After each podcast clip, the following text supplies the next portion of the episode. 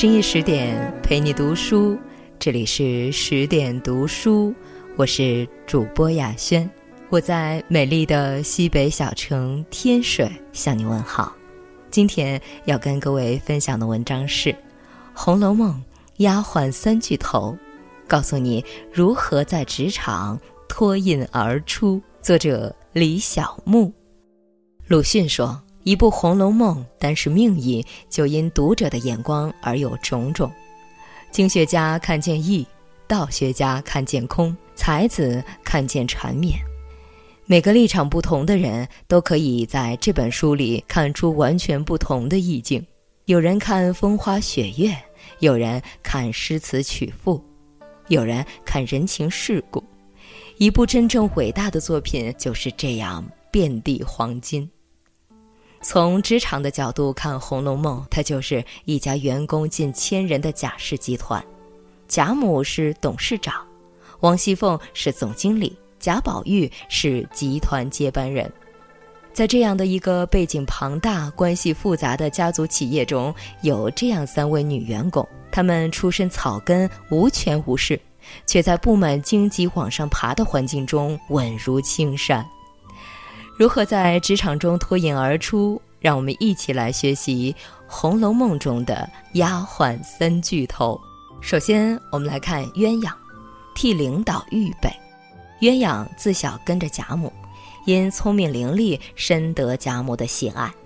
众人都说贾母连吃饭都离不了她，是真正的心腹。之所以用“心腹”这个词，是因为鸳鸯无论做什么事情都能够从贾母的角度出发，并在贾母没有说出之前就做到。这样的员工，试问哪个老板不喜欢？不带在身边重点培养。贾母夸鸳鸯有鸳鸯，那孩子还心细些。我的事情他还想着一点子。该要去的，他就要了来；该添什么，他就夺块告诉他们添了。由此可知，鸳鸯办事细心，能够在贾母询问之前发现问题、解决问题，不让贾母操一点心。这才是他能够从贾母身边的众多丫鬟中脱颖而出的主要原因。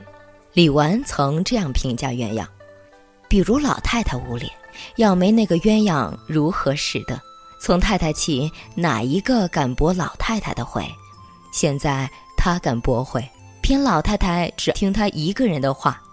老太太那些穿戴，别人不记得，他都记得。要不是他经管着，不知叫人诓骗了多少去呢。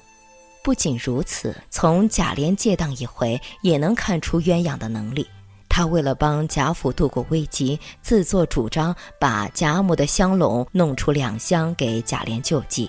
他能够先贾母做出这一步，是他懂贾母。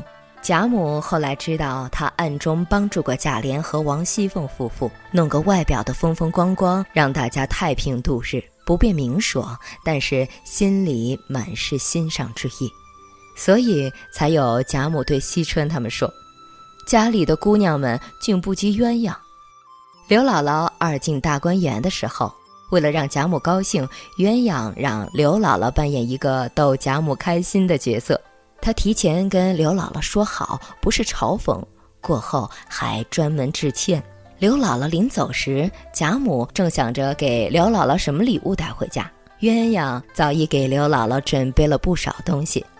先是将贾母从未穿过的衣服里选了几件，还专门给刘姥姥解释，这几件衣服都是往年间生日节下众人孝敬的，老太太从不穿人家做的，收着也可惜，却是一次也没穿过的。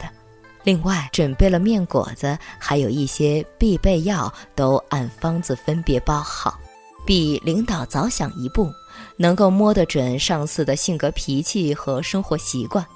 把领导要做、想做的事情提前给他做好，维护周全。有了好事，领导自然想着那个和自己心意相通的下属。袭人比领导周到。职场中想要获得升职加薪或者领导重用，最重要的还是要在具体的工作中下功夫，尤其是领导安排的工作更是重中之重。袭人在《红楼梦》中先后跟过两任领导贾母和宝玉。书中开始写袭人就介绍道：这袭人一时有些吃醋，服侍贾母时心中眼中只有一个贾母；如今服侍宝玉，心中眼中有只有一个宝玉。宝玉是贾母的命根子，她一定是会把最会照顾人的丫鬟拨给宝玉。几百名的丫鬟，在同样的工作之下，能够比别人做得更好、做得更多，就是袭人。袭人是宝玉的丫鬟，佣人更是他的姐姐、妾。宝玉身边所有的女性角色，她都扮演了，还是他另一个母亲，给他女性式的照顾、慰藉、保护。袭人面对工作就是如此尽职尽责。贾宝玉穿衣服。洗头洗脸都是袭人服侍，宝玉的那块玉，袭人每夜都要摘下，用手帕包了，仔细放好。每天晚上，袭人都要等宝玉，无论他多晚回来。有一回，薛宝钗来看贾宝玉，正值夏天，宝玉在床上睡着了，袭人坐在身旁，手里做针线，旁边放着一柄白锡烛。宝钗笑道。这个屋里哪里还有苍蝇蚊子？还拿银肘子干什么？袭人给宝钗解释：“姑娘不知道，虽然没有苍蝇蚊子，谁知有一种小虫子从这沙眼里钻进来，人也看不见，只睡着了，咬一口就像蚂蚁夹的。可见袭人照顾宝玉是多么的细致入微，连人眼看不到的小虫也防着。这样的敬业精神，哪个领导不喜欢呢？”其实，在职场中，如何获得领导的重视，就是比领导多想一步，主动把领导安排的工作做得更深、更完善、更进一步，超出预期，领导自然看在眼里，记在心里。再来看看平儿，与领导互补，与领导能力互补，就是领导不会的你会，领导做不了的你做。王熙凤和平儿主仆两个人就是这样的互补关系。李纨说：“有个唐僧取经，就有个白马来驮他；有个凤丫头，就有个你。你就是你奶奶的一把总钥匙。”一语点中了平儿的重要性。王熙凤是精灵王的女儿，很多事情她不能理解底层人民的苦楚，而平儿出身卑微。在王熙凤身边时常提点，私下帮她化解了各种矛盾。记得龙须镯和玫瑰露、茯苓霜事件都是发生在丫头之中的窃案，王熙凤大发雷霆，平儿虑及到牵连的各方人物，劝诫道：“何苦来操这心？得放手，须放手，什么大不了的事？乐得不施恩呐，没得结些小人怨恨，使人含怨。”不仅如此，有时候王熙凤没搞明白的事情，还需要平儿来提醒。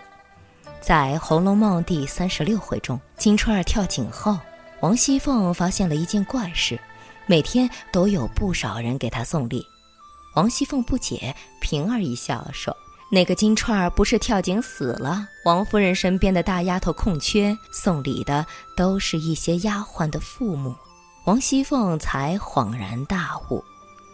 平儿和王熙凤两个人互相取长补短和互相满足，都不再拘泥于自己已有的经验，而形成了一种分不开的人际吸引。我相信，能够和领导形成互补关系，往往出于精神视野宽阔，透过现象看本质，是真正有能力的人。在电视剧《浮沉》中有一句台词：“在职场中。”比学历、背景及工作经验更加重要的是品质与才干。当你理解了职场本质，你就会明白，职场里最重要的是能力。愿你我都能从《红楼梦》丫鬟三巨头的故事中得到启发，想在职场上少走弯路，就要专攻自己能力的成长。深夜十点，今天的文章就分享到这里。更多美文，请继续关注微信公众号“十点读书”，也欢迎把我们推荐给你的朋友和家人，让我们一起在阅读里遇见更好的自己。我是主播雅轩，我们晚安。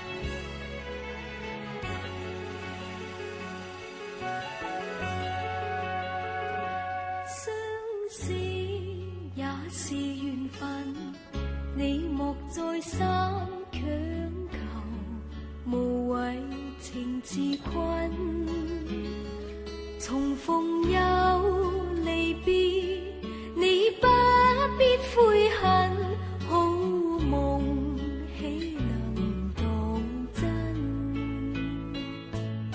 谁又会愿意永守誓盟，共你终生相看？见一次。